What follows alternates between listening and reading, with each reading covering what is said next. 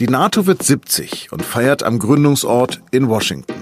Doch seit Donald Trump US-Präsident ist, befindet sich das Militärbündnis in einem ganz anderen Verteidigungsmodus als gedacht. Über den Zustand der NATO spreche ich mit unserem Brüssel-Korrespondenten Matthias Kolb.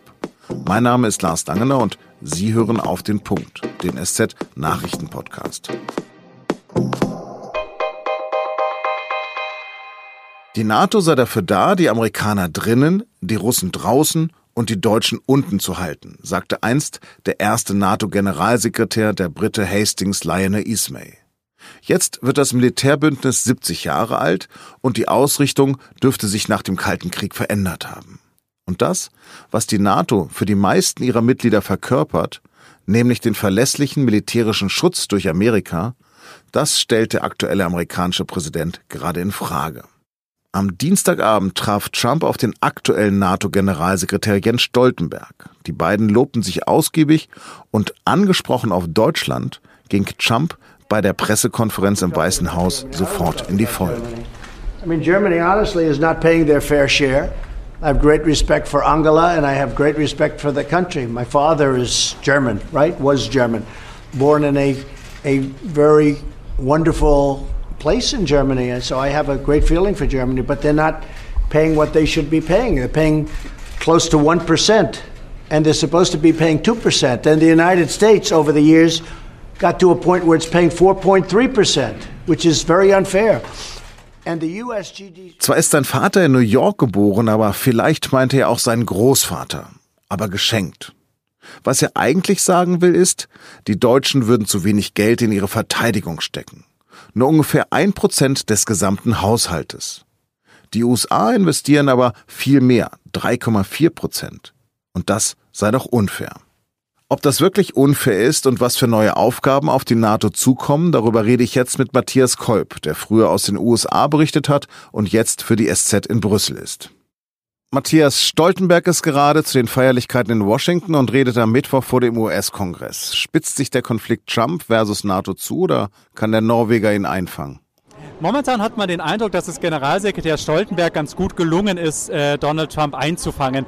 Es gab gestern schon ein Treffen im Weißen Haus und da haben sich die beiden eigentlich quasi so mit Komplimenten überschüttet. Donald Trump hat gesagt, dass er die NATO ganz toll findet und äh, Generalsekretär Stoltenberg findet er auch super. Der macht einen terrific Job und äh, Trump freut sich, dass die Amtszeit von Stoltenberg auch gerade verlängert wurde. Also insofern nach außen wirkt es gut, aber wenn man mit Diplomaten äh, redet, die hier mit der NATO zu tun haben oder auch mit äh, Leuten aus den Außenministerien, ist natürlich weiterhin klar, keiner glaubt wirklich, dass Trump äh, jetzt auf einmal sich zu einem Fan der NATO entwickelt hat. Der nächste Tweet kann quasi jederzeit kommen und äh, Trump äh, ist ja auch weiterhin fest davon überzeugt, dass gerade die Europäer, insbesondere Deutschland, einfach viel zu wenig zahlen und viel zu wenig in ihre äh, Armeen investieren und da muss einfach mehr kommen. Eingefädelt hat diese Rede von Stoltenberg zur besten Sendezeit jemand anderes. Wer war das?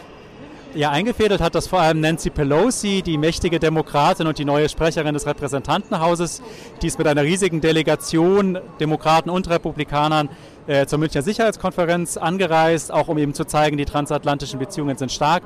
Danach war sie in Brüssel und da wurde diese Idee eben eingefädelt, dass jetzt hier zum 70. Jubiläum der NATO einfach, dass Stoltenberg diese große Rede hält und er wird eben heute Abend dann sagen, die NATO ist super für Europa, aber sie ist auch super für die Amerikaner, denn es gibt äh, Stabilität und Frieden und wir sollten einfach weitermachen. 70 Jahre gibt es die Allianz jetzt und hoffentlich noch lange aus der Sicht von äh, NATO-Generalsekretär Stoltenberg. Mhm. Was stellt Trump denn eigentlich alles in Frage? Trump kritisiert eben halt vor allem, dass die USA sehr viel mehr für Militär ausgibt, als es die Partner tun. Es gab ja 2014 diese berühmte Verpflichtung des Gipfels äh, in Wales, eben 2% des Bruttoinlandsproduktes äh, in Verteidigungskapazitäten und in die Armeen zu investieren. Und äh, jetzt sind wir ja kurz, oder jetzt sind wir so ungefähr bei Halbzeit und nur sieben der 28 NATO-Staaten geben 2% oder mehr aus. Und besonders große Staaten, eben allen voran Deutschland, liegt ja gerade mal so bei 1,25, bald 1,37 Prozent. Und das findet Trump ist einfach eine unfaire Sache, das ist ungerecht die nutzen die amerikanische Gutwilligkeit aus und sollten da einfach mehr bezahlen. Was ist denn die Antwort von Außenminister Heiko Maas? Ja, die Antwort von Außenminister Maas und von der deutschen Bundesregierung ist ja eine Verpflichtung, äh, dass man bis 2024 1,5 Prozent für die Bundeswehr ausgeben will. Argumentiert wird auch immer stark, dass Deutschland einfach sich wirklich, da besteht auch gar kein Zweifel, in der NATO stark engagiert. Der zweitgrößte Beitragszahler, es ist der zweitgrößte Truppensteller bei allen Missionen von Afghanistan angefangen. Und man muss ja auch berücksichtigen, was investiert wird jetzt für Entwicklungszusammenarbeit, also quasi für Hilfe, dass Konflikte gar nicht entstehen oder dass die nachbereitet werden. Sonderlich erfolgreich sind sie, glaube ich, gerade bei Trump äh, und seinen Anhängern eigentlich nicht, weil das Argument eben ist, Deutschland ist ein reiches Land, Deutschland hat Haushaltsüberschüsse, get serious und äh, legt einfach mehr Geld auf den Tisch. Ansonsten zweifeln wir an, dass ihr es ernst meint. Um was geht es denn noch? Was sind denn noch die Streitpunkte? Das Verhältnis zu Russland ist eigentlich immer das Thema, was seit mindestens fünf Jahren die NATO eigentlich dauernd beschäftigt. Vor fünf Jahren äh, hat Russland ja die Krim annektiert und das hat bei der NATO wirklich einen riesen Reformprozess ausgelöst. Also dieses Thema wird äh, breit diskutiert werden am Donnerstag, wenn die Außenminister sich treffen. Es geht auch um den INF-Abrüstungsvertrag, der ja im August abläuft. Das klingt alles so nach den Nachwirkungen des Kalten Krieges. Was ist denn wirklich neu? Dass es äh, erstmals auch eine Debatte über China geben wird.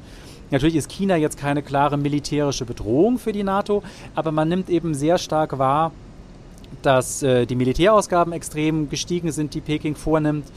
Äh, auch in der NATO wird wahrgenommen, dass es große Infrastrukturprojekte gibt, die China äh, anstößt. Das ist diese Belt and Road Initiative äh, mit Ungarn, mit Griechenland, jetzt eben auch mit Italien. Und das bereitet vielen innerhalb Europas, aber auch in Washington eben große Sorge, weil man eben sagt, Infrastruktur, gerade Häfen, aber auch Schienen, das äh, Eisenbahnnetz, das ist im Zweifel auch militärisch extrem wichtig. Und der andere Faktor ist eben auch, dass man weiß, in Zukunft, äh, in den nächsten zwei Jahrzehnten wird sich die Kriegsführung extrem verändern. Stichworte sind da künstliche Intelligenz, autonome Waffensysteme, diese Superstellen, äh, Quantencomputer. Da hat China enorme Fähigkeiten und Kenntnisse mittlerweile und man kann, glaube ich, diese Prognose wirklich wagen, beim nächsten Gipfel, der ist im Dezember in London, da trifft dann Donald Trump auf äh, Kanzlerin Merkel und die anderen Staats- und Regierungschefs. Da wird China ähm, eine Rolle spielen und auch bei allen künftigen Sachen. Vielen Dank für diese Einschätzung. Sehr gerne. Schöne Grüße nach München. Redaktionsschluss für diesen Podcast ist 16 Uhr. NATO-Generalsekretär Stoltenberg redet danach vor beiden Kammern des US-Kongresses. Sie können seinen Auftritt zeitnah auf sz.de verfolgen. Und jetzt noch drei Nachrichten, die heute wichtig sind. Der Bundestag wird erstmal nicht kleiner werden, denn die geplante Wahlrechtsreform ist gescheitert. Am Mittwoch beendete eine Arbeitsgruppe mit je einem Vertreter aller im Bundestag vertretenen Parteien ihre Arbeit ergebnislos. Die Teilnehmer haben sich nicht auf einen Kompromiss verständigen können. Derzeit besteht der Bundestag aus 709 Abgeordneten. Seine Regelgröße liegt aber nur bei 598 Parlamentariern. Schuld daran sind mehrere Bestimmungen im geltenden Wahlrecht. Die 2016 gegründete unabhängige Kommission zur Aufarbeitung sexuellen Kindesmissbrauchs hat erschütternde Berichte gesammelt. Fast 1700 Betroffene haben sich bislang an die Kommission gewandt. Mehr als 80 Prozent von ihnen sind Frauen. Nur in 5 Prozent der Fälle ging der Missbrauch von einem Fremdtäter aus. In mehr als der Hälfte der dokumentierten Fälle dagegen fand der Missbrauch innerhalb der eigenen Familie statt. Thürings Staatsanwaltschaft ermittelt gegen die Berliner Künstlergruppe Zentrum für politische Schönheit wegen der Bildung einer kriminellen Vereinigung. Die wohl beispiellose Entscheidung, gegen Künstler zu ermitteln, wurde bekannt, nachdem die Linke eine entsprechende Anfrage gestellt hat. In der Antwort des Thüringer Justizministeriums sind die Aktionskünstler neben Hooligans, Links- und Rechtsextremisten sowie Holocaustleugnern aufgeführt. Eingeleitet wurde das Ermittlungsverfahren, nachdem die Künstlergruppe Ende 2017 eine Nachbildung des Holocaust-Mahnmals errichtet hatte. Und zwar auf dem Nachbargrundstück des Thüringer AfD-Politikers Björn Höcke.